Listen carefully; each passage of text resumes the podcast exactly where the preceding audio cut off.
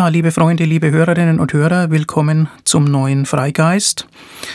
In den letzten Folgen habe ich mehrfach über Glaube, Religion und Kirche geredet. Heute will ich über ein Thema reden, das damit gar nichts zu tun hat, nämlich über die menschliche Vernunft. Gerade der säkulare Humanismus ist der Vernunft ja erklärtermaßen verpflichtet und beruft sich äh, immer gerne auf Vernunft. Und darüber hinaus versteht sich auch die Philosophie, ähm, also unabhängig von Weltanschaulichem, sowohl die populäre wie die akademische äh, Philosophie von jeher als Anwendung und Ausdruck äh, der Vernunft. Und äh, ich will heute ein bisschen der Frage nachgehen, wie realistisch das ist. Ähm, ist die Vernunft denn wirklich ein Wesenszug des Menschen? Man kann ja manchmal doch sehr dran zweifeln. Ähm, gehört Vernunft zur Conditio Humana, also zur äh, Bedingung äh, des Menschseins, zu unseren menschlichen Verhältnissen? Gehört sie da essentiell dazu? Oder ist sie nur ein fernes Ideal? Steht Vernunft denn als Fähigkeit tatsächlich jedem stets zur Verfügung? oder nur manchen manchmal? Wie gehen wir damit um? Nun, der große Aufklärungsphilosoph Immanuel Kant ging schlicht aus vom Faktum der Vernunft, wie er das genannt hat. Ähm, also davon, dass die Vernunft jedem zur Verfügung steht und äh, dass jeder ihren Geboten unterworfen sei. Und okay, jetzt kann man fragen, wird das denn äh, der Wirklichkeit des menschlichen Lebens gerecht? Sind wir so? Sind wir so vernünftig? Äh, und ist diese Annahme dann eigentlich mit einem naturalistischen Menschenbild, ähm, wo man also genau schaut, was, äh, wie unsere Ausstattung ist, auf welchen biologischen Bedingungen ähm, unser Leben beruht, ist es damit eigentlich verträglich? Und dann könnte man äh, doch recht schnell zu der Einschätzung kommen, dass die Vernunft eigentlich nur die Sklavin der Leidenschaften ist, ähm, wie das schon die großen Aufklärungsphilosophen David Hume und Adam Smith äh, wussten und formuliert haben, schon vor Kant. Ja, das ist die Frage. Ist unser Bewusstsein äh, generell nicht eher auf dem Rücken eines Tigers in Träumen hängend? Äh, wie Friedrich Nietzsche das mal formuliert hat in seiner typisch exaltierten Art. Äh, und der Tiger steht dann eben für Triebkräfte, die alles andere als äh, vernünftig sein können. Und die Träume stehen letztlich für ein falsches Selbstbild, für die Illusion der Vernunft.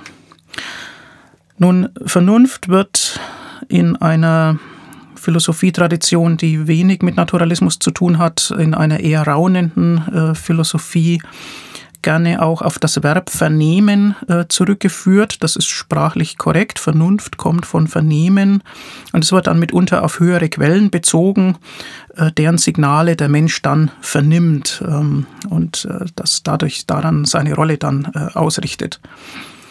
Ist das nun Vernunft? Naja, wir meinen doch eher die Fähigkeit zu logischem Denken ähm, zur, zu nachvollziehbaren Begründungen äh, von Urteilen und Entscheidungen das würden wir eher mit Vernunft äh, verbinden. Und auch die Rationalität im Sinne der ja, Verrechnung äh, von Signalen, die auf, äh, aus der Welt, aus der diesseitigen Welt äh, auf uns einströmen und eben schlicht zur Verarbeitung von Informationen. Also das zu können und äh, dann auch angemessene Wahrnehmungen äh, zu entwickeln und sich an Problemlösungen zu orientieren. Das ist eigentlich das, ähm, was wir mit Vernunft meinen wollen. Dazu muss man sagen, dass also diese, diese eher kühle, rechnende Fähigkeit ähm, der Problemlösung im Deutschen dann oft dem Verstand äh, zugewiesen wird, im Unterschied zur Vernunft. Insofern ist Vernunft etwas umfassender ähm, zu verstehen, nämlich eben auch als die Fähigkeit zu einer angemessenen Bewertung und äh, Fähigkeit zu einer sinnvollen Prioritätensetzung. Aber der Kern des Ganzen äh, ja, sind eben rationale Fähigkeiten. Ich orientiere mich im Folgenden an einem Kapitel ähm, des hervorragenden Buches Aufklärung jetzt äh, von Steven Pinker. Äh, das Buch hatte ich bereits in Freigeist äh, Folge 25 erwähnt. Und ähm, Kapitel 21 äh, dieses Buches, es hat also insgesamt 23 Kapitel, Kapitel 21, das ist im abschließenden äh, dritten Teil äh, des Buches, heißt schlicht Vernunft. Da geht es also um genau diese Fragen. Der Mensch, so die Einschätzung Pinkers und ich schließe mich der natürlich vollkommen an, der Mensch verfügt über die Fähigkeit zur Vernunft. auch wenn er diese Fähigkeit nicht immer und überall voll zur Geltung bringt. Vernunft erscheint äh, sozusagen als äh, begrenzte Ressource. Aber gleichwohl, der Mensch ist rational ansprechbar. Und es ist nicht so, dass die Vernunft im menschlichen Leben und also bei der Gestaltung äh, unserer Lebensverhältnisse keine Chance hätte. Ähm, das zu glauben wäre voreilig destruktiv. Es wäre eine Kapitulation des Projekts Aufklärung, äh, zu der überhaupt kein Anlass besteht. Das ist die Grundthese des heutigen Beitrags. Nun ja, es gibt ja in manchen Strömungen der Philosophie und ähm, mehr oder minder weit ins öffentliche Leben hineinreichend tatsächlich eine Leugnung der Kraft der Vernunft unter dem Stichwort äh, Postmoderne oder auch unter dem Stichwort Dekonstruktivismus. Da sagt man dann, äh, die Rationalität äh, der Neuzeit sei an ihr Ende gekommen und es gibt eine Gleichwertigkeit ganz unterschiedlicher, nur subjektiv begründbarer Sichtweisen. Und ähm, das allerdings, darauf weist Pinker hin, ähm, das wäre eine Leugnung der Vernunft, die sich selbst widerlegt. Denn wer für eine solche These eintritt, der versucht ja dafür zu argumentieren. Ähm, der will eigentlich Gründe vorbringen und das bedeutet doch, dass er die Spielregeln der Vernunft schon voraussetzt. Um also die Vernunft auf diese Weise in einem Diskurs bestreiten zu können, um ihren Geltungsanspruch aushöhlen zu können, muss man sie schon voraussetzen.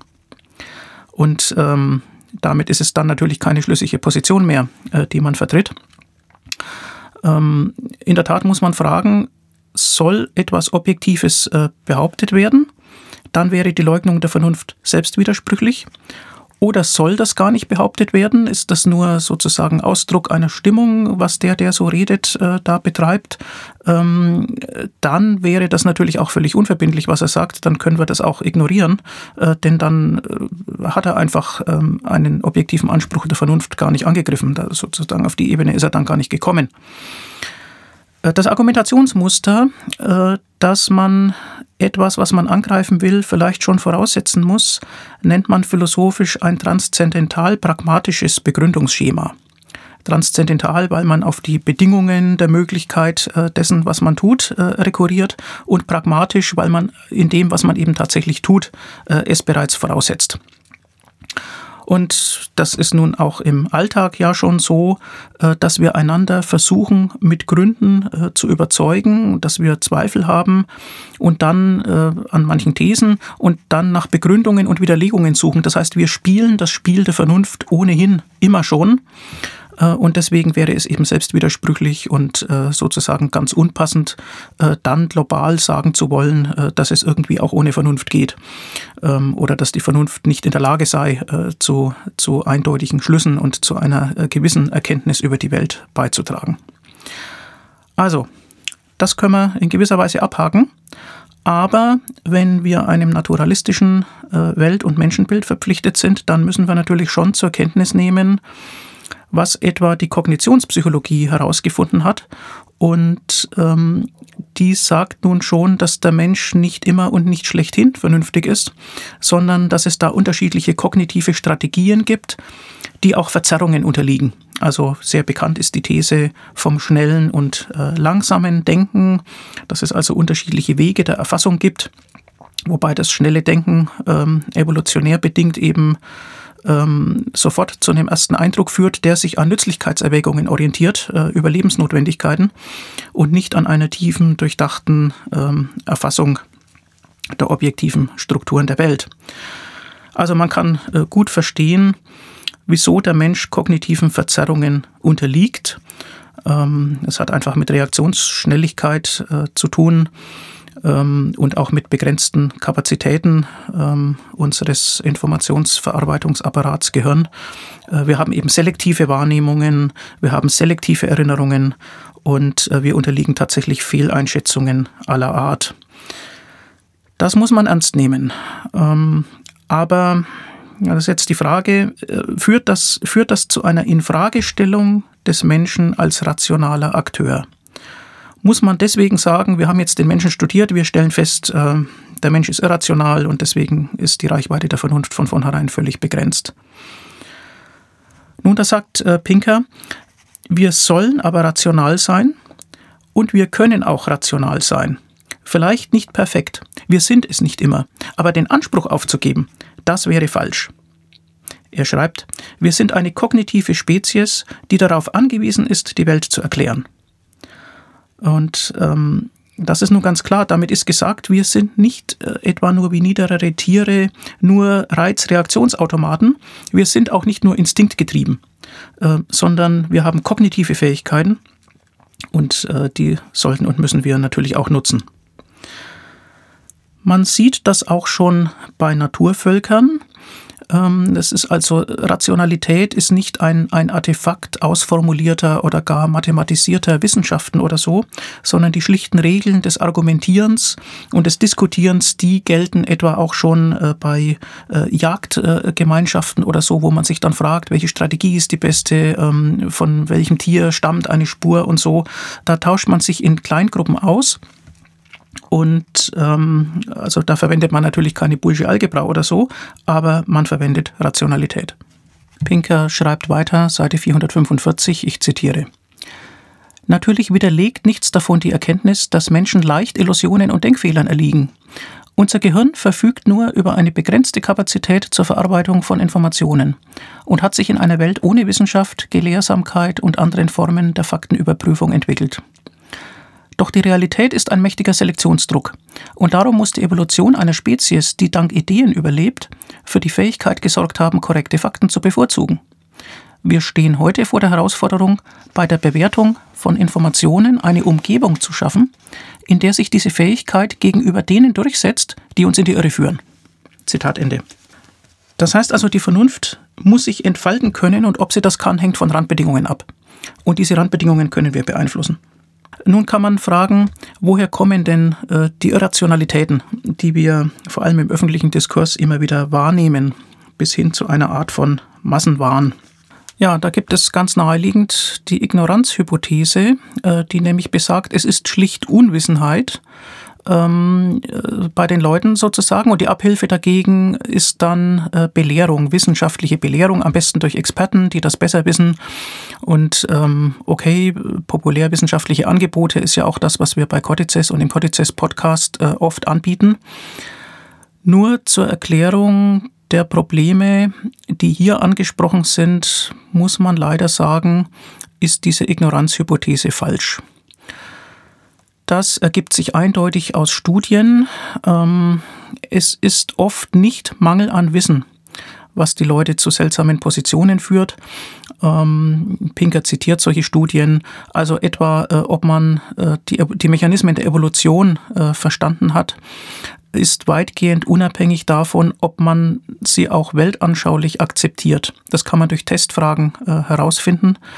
Ähm, also das schlichte Wissen über etwas ist nochmal was anderes, als es dann selbst für wahr und für glaubwürdig und für zutreffend zu halten. Ähm, oder etwa das Thema des anthropogenen Klimawandels. Äh, da ist es auch nicht so, dass es nur Unwissenheit ähm, ist bei den Skeptikern, sondern die Frage ist dann, wie sich das in die eigenen Grundüberzeugungen politischer Art einordnet. Und das dominiert das Urteil allzu oft. Pinker zitiert einen Rechtswissenschaftler, der da mehrere Studien äh, ausgewertet hat, Dan Kahan, ähm, mit einem ganz klaren Ergebnis. Es sind tief verankerte Wertentscheidungen. Es sind Identitätsfragen, die unterschwellig wirken und die dann unsere Meinungen bestimmen. Und es ist nicht ähm, in erster Linie fehlende Faktenkenntnis. Und es ist auch nicht äh, etwa die fehlende Fähigkeit, Fakten zu verarbeiten, also nicht mangelnde Denkfähigkeit, äh, was hier ausschlaggebend ist, sondern bestimmte Überzeugungen werden zu, wie dann so schön formuliert wird, zu Symbolen kultureller Loyalität.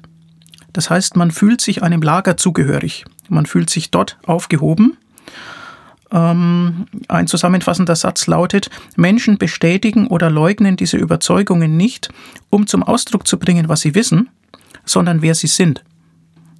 Das ist ganz entscheidend, das ist auch beunruhigend, weil diese Art von Identitätsverhaftung ja nicht so leicht ähm, aufzusprengen ist. Also jemand mit anderen Argumenten äh, oder mit Fakten zu konfrontieren alleine reicht dann noch nicht, ähm, sondern es muss sozusagen eine psychische Wirkung entfalten, er muss es sich aneignen können. Und ja, tatsächlich, man kann eben in Studien durch Testfragen zeigen, dass also Unwissenheit und oder, gar Dummheit ähm, nicht, das ist keine gute Erklärung und, und vor allem sind Unwissenheit und Dummheit nicht nur in einem politischen Lager ähm, verortet. Ähm, also die Mechanismen sind komplizierter. Und es ist sogar noch schlimmer, nämlich Intelligenz hilft sogar dabei, äh, die eigene Position abzusichern, weil einem dann äh, natürlich mehr Argumente einfallen, man kann äh, mehr Bezüge herstellen. Ähm, man wird bei Argumenten der Gegenseite, die einem nicht passen, dann eher in der Lage sein, auch kritische Rückfragen, auch, auch zutreffende Punkte des Zweifels zu formulieren und auf den Punkt zu bringen. Ähm, speziell natürlich wieder, ähm, wenn man an die amerikanische Gesellschaft denkt, ähm, die Pinker natürlich vor allem im Blick hat, ähm, bei, bei sehr polarisierten, emotional aufwühlenden Themen ähm, wo die politische Lagerzugehörigkeit äh, so sehr markant äh, hervortritt. Ähm, typischerweise bei der Frage, ähm, welche Maßnahmen zur Verbrechensbekämpfung am besten geeignet sind, ob eine Strafverschärfung nützt oder nicht nützt. Ähm, oder die Frage des Waffenbesitzes, ähm, wie ist der Zusammenhang zwischen Waffenbesitz und Gewaltverbrechen. Ähm, da wird man sich je nach Voreinstellung, je nach, dem, nach den Grundwerten, nach dem politischen Lager die Aspekte heraussuchen, die die eigene Auffassung bestätigen. Und in der Tat äh, zeigen auch Studien, dass nach einer gründlichen äh, Befassung mit Fakten ähm, Fakten sind ja, äh, also die hat ja nicht eine Seite gepachtet, sondern die sind ja oft vielfältig zu betrachten und haben unterschiedliche Aspekte. Und tatsächlich nach einer gründlichen Befassung mit Fakten fühlen sich dann oft beide Seiten in ihrer jeweiligen Auffassung bestätigt, obwohl die einander ja widersprechen. So, ist das nicht total irrational? Zeigt uns das jetzt nicht, dass der Mensch eben doch eigentlich keinen rechten Zugang zur Vernunft hat? Nein, Pinker weist darauf hin, ähm, dass auch dieses Verhalten, sozusagen diese intellektuelle Befindlichkeit, sich in ein Lager einzufügen, Ausdruck einer gewissen Rationalität ist. Und zwar einer kurzreichweitigen, einer Rationalität des Menschen, die sich auf seine Lebensverhältnisse in der unmittelbaren Umgebung beziehen. Wenn wir an die eigene Gruppe denken, an das soziale Umfeld. Da gibt es ja einen gewissen Konformitätsdruck und ähm, die gefühlte Zugehörigkeit lässt es dann vordergründig plausibel erscheinen, dass man erstmal bei seiner Meinung bleibt und dass man das vertritt, äh, was die eigene In-Group, ähm, also die, die, eigene, äh, ja, die eigene soziale Gruppe, die eigene Partei etwa äh, vertritt.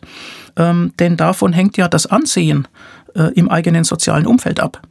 Und das ist insofern vernünftig, dass man dieses Ansehen nicht aufs Spiel setzt ähm, sondern äh, dass man ja versucht, die Dinge so zu vereinbaren, äh, dass man nicht als Verräter der Ideale der eigenen Gruppe dasteht.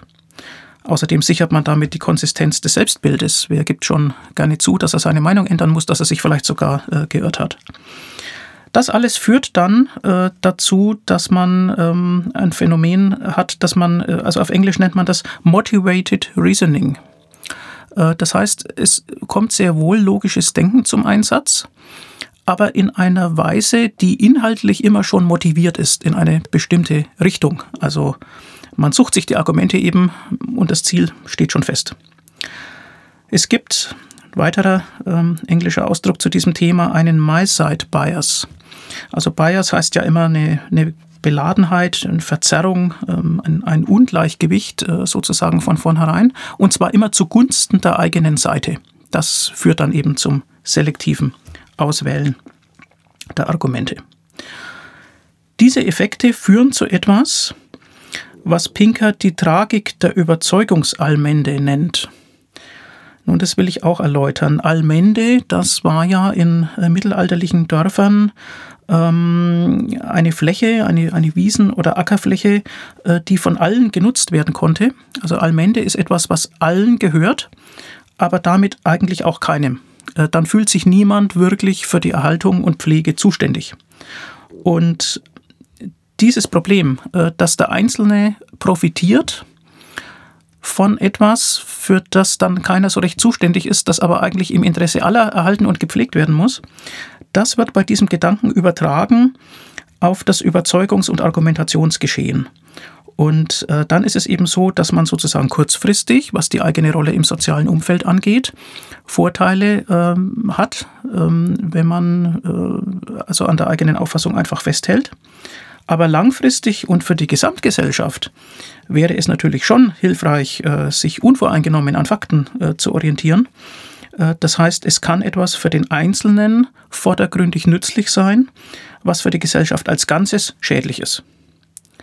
Und dafür ist ein Begriff die Tragik der Überzeugungsallmende. Ja, und dann kommt noch dazu, ähm, was die Lage auch nicht gerade einfacher macht, ähm, dass natürlich jeder glaubt, dass dieser Effekt im gegnerischen Lager stärker sei als im eigenen. Also man schreibt ähm, die Verzerrung, nachdem man verstanden hat, dass es solche gibt, äh, natürlich immer zunächst mal eher den anderen zu. Äh, das ist auch ein Bias und zwar äh, witzigerweise der Bias-Bias, nämlich ähm, die Vorannahme, äh, dass die Verzerrung äh, durch Vorannahmen vor allem beim anderen vorherrsche. Pinker bringt für alle diese Dinge Beispiele aus der politischen Landschaft äh, der USA. Die will ich hier nicht alle wiedergeben. Ähm, es leuchtet ein, dass man viele solche Beispiele findet. Ja, was kann und was soll man jetzt tun? Die Grundidee, sehr aufklärerisch, ist, dass man ein Problemlösungsdenken an die Stelle der reinen Lagerbildung setzen soll, dass man also eine Einstellung entwickelt, die so etwas wie eine gemeinsame Wahrheitssuche impliziert. Und das bedeutet vor allem Entpolitisierung.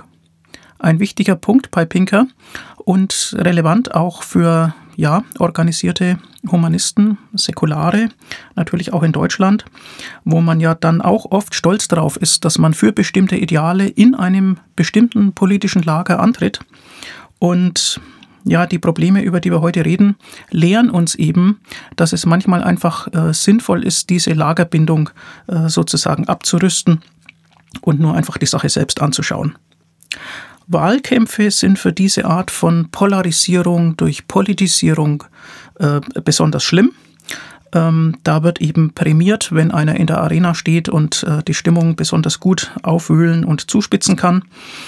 Ähm, so etwas stärkt dann die Gruppenzugehörigkeit und das ist ja gerade was, was von einem unvoreingenommenen, objektiven Betrachten der Dinge und, und einer ähm, Lösungsfindung, die äh, unterschiedlichen Interessen möglichst gut gerecht wird, dann eher ablenkt. Ja, diese Gruppenzugehörigkeit, äh, das ist eine Art von Stammesdenken, die sich eben dann auf Überzeugungen und auf geistliche Inhalte bezieht. Stammesdenken, das nennt man auch Tribalismus, Tribalism im Englischen. Und ähm, demgegenüber ähm, empfiehlt Pinker eben, die Ansatzpunkte für Parteilichkeit eher zu reduzieren. Also Fragen auch so zu stellen, Lösungsvorschläge so zu machen, dass es nicht von vornherein äh, einem Lager äh, zuzuordnen ist, dass es also sozusagen nicht äh, die, die Alarmtasten bedient, wo dann manchen das Messer, Messer in der Tasche aufgeht, weil er schon erkennt, hier werden Schlüsselwörter verwendet, äh, die zu etwas führen, was ich ablehne oder so, sondern das Ganze entspannter betrachten, sachorientiert und lösungsorientiert. Pinker schreibt, Seite 459, ein rationalerer politischer Ansatz wäre, Gesellschaften als permanente Experimente zu betrachten und unvoreingenommen die besten Vorgehensweisen zu erlernen, aus welchem Bereich des Spektrums sie auch kommen mögen. Und weiter unten, die Vernunft sagt uns, dass politische Erwägungen dann am fruchtbarsten wären, wenn sie Staatsführung mehr als wissenschaftliches Experimentieren und weniger als Wettkampf in einer Extremsportart ansehen würden. Zitat Ende. Das führt also zu einem ähm, Konzept in der Politik und beim Lösen sozialer Probleme, wo man auf kleine Schritte und auf erreichbare Verbesserungen setzt, statt auf große Ideologien. Ähm, das erinnert natürlich an die Philosophie von Karl Popper. Ähm, prüfen, was sich bewährt, falsifizieren, Irrtümer erkennen, die Irrtümer dann aufgeben und Stück für Stück vorankommen. Ähm, das ist als Logik der Forschung oft ähm, den Naturwissenschaften zugeschrieben worden. Aber der kritische Rationalismus bezieht sich selbstverständlich auch auf die Sozialwissenschaften. Und äh, der in Deutschland wirkmächtige, große, einflussreiche kritische Rationalist Hans Albert hat das ja über viele Jahrzehnte ausformuliert und auf solche Themen angewandt. Ähm, Das ist also die Betonung einer Fortschrittsdynamik durch Optimieren von Randbedingungen und, und nicht durch, durch Ausrichten ähm, auf vollmundige Parolen. Pinker betrachtet dann vor diesem Hintergrund auch die, die Prognosefähigkeit von Experten. Also Leute, die sich auskennen, wird man ja sagen, die können dann auch voraussagen, wie sich die Dinge entwickeln. Und ähm, man kann ja hinterher prüfen, wer wie oft recht hatte. Und äh, bei dieser Prüfung kommt heraus, dass Experten, die starke Überzeugungen haben, könnte auch sagen, die zu ideologischen Auffassungen neigen, weniger oft äh, recht haben als andere. Das schadet also der Qualität äh, von Voraussagen. Es nützt zugleich allerdings der Mediengängigkeit. Denn das sind dann Menschen, die wie eine wiedererkennbare Marke äh, agieren, wo man also dann sagt, ja, da weiß man, wofür der steht und so. Aber oft ist das eben nur ähm, Ausdruck einer sozusagen einer Unfähigkeit umzudenken und andere Sichtweisen und neue Argumente zu berücksichtigen. Die besseren Experten zeigen eben Offenheit äh, für neue Aspekte und sie betrachten ihre eigenen Ansichten als Hypothesen, die man überprüft und nicht als Schätze, die man hütet. Es wird noch hingewiesen, ein schönes Zitat ähm, von John Stuart Mill, der mal gesagt hat, wer nur seine eigene Auffassung eines Falles kennt, weiß wenig über ihn. Also, insofern Offenheit für andere Sichtweisen, unvoreingenommenes Verrechnen der Argumente. Kann sich das denn durchsetzen? Kann das zu einer dominanten öffentlichen Denkweise werden? Pinker ist nicht so pessimistisch. Er weist darauf hin, dass man das einüben kann, ähm, aber eben nicht durch bloße Belehrung. Äh, nicht dadurch, dass man den Leuten sagt, ja, ihr habt kognitive Verzerrungen und stellt die mal ab oder so, sondern äh, tatsächlich durch die konkrete Befassung mit Sachthemen. Ähm, dann sind Menschen gezwungen, sich im Detail ähm, mit möglichen Lösungen äh, zu beschäftigen. Und wenn man das in Kenntnis kognitiver Verzerrungen tut und wenn man es unter anderen Randbedingungen tut, nämlich nicht mit der Vorgabe, dass man jetzt eine Schlacht gewinnen muss und dass man sich in einem Lager bewähren muss, sondern tatsächlich, dass man gemeinsam mit anderen nach Wegen sucht und Probleme löst, dann kann das sehr wohl gelingen. Denn die Ressourcen zur Würdigung der Wahrheit sind vorhanden, schreibt Pinker. Das heißt, wir müssen nicht vor einer Postfaktizität irgendwie kapitulieren, ähm, das Projekt der Wahrheitssuche, also Wahrheit nicht metaphysisch verstanden, sondern schlicht, was ist der Fall und wie können wir damit wirksam umgehen. Ähm, das ist etwas, äh, was überhaupt nicht aufzugeben ist. Ähm, also sozusagen ein, ein gemeinsames Interesse an Wahrheitssuche. Das ist der Geist, äh, der hier wehen muss. Und dann werden die Leute auch Dinge gründlich durchdenken. Und Pinker schreibt dann, wenn wir Dinge nicht politisieren, können wir alles in allem rational sein. Und trotzdem ist zu berücksichtigen, Seite 481, die Selbstheilungskräfte der Rationalität, die Denkfehler als Angriffsfläche für Bildung und Kritik betrachten, brauchen Zeit, um sich zu entfalten. Zitat Ende. Also das geht nicht über Nacht. Randbedingungen für lösungsorientierte Diskurse herstellen. Es wird dann aber eben auch in kleinen Schritten zu Verbesserungen führen, äh, in dem Fall eben zu Verbesserungen der Diskurse selbst. Nochmal Pinker, Seite 470.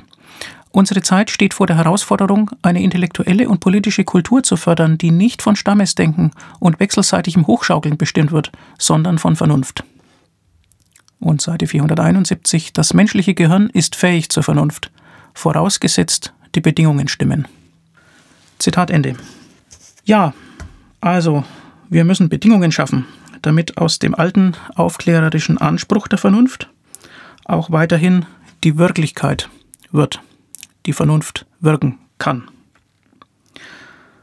Zum Schluss möchte ich noch zwei weitere Lektürehinweise anhängen. Zum einen, es gibt ein kleines Büchlein des Berliner Philosophieprofessors Gerd Keil, ein Reklamheftchen mit dem Titel Wenn ich mich nicht irre, ein Versuch über die menschliche Fehlbarkeit. Das hat mit konkreten Anwendungen äh, der Rationalität genau zu tun.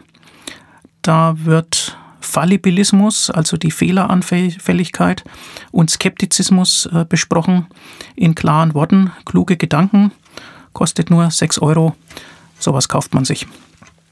Und der zweite Hinweis, Es wird einen Band 8 in der Schriftenreihe der Giordano Bruno Stiftung geben mit dem Titel Produktives Streiten. Auswege aus einer defizitären Debattenkultur.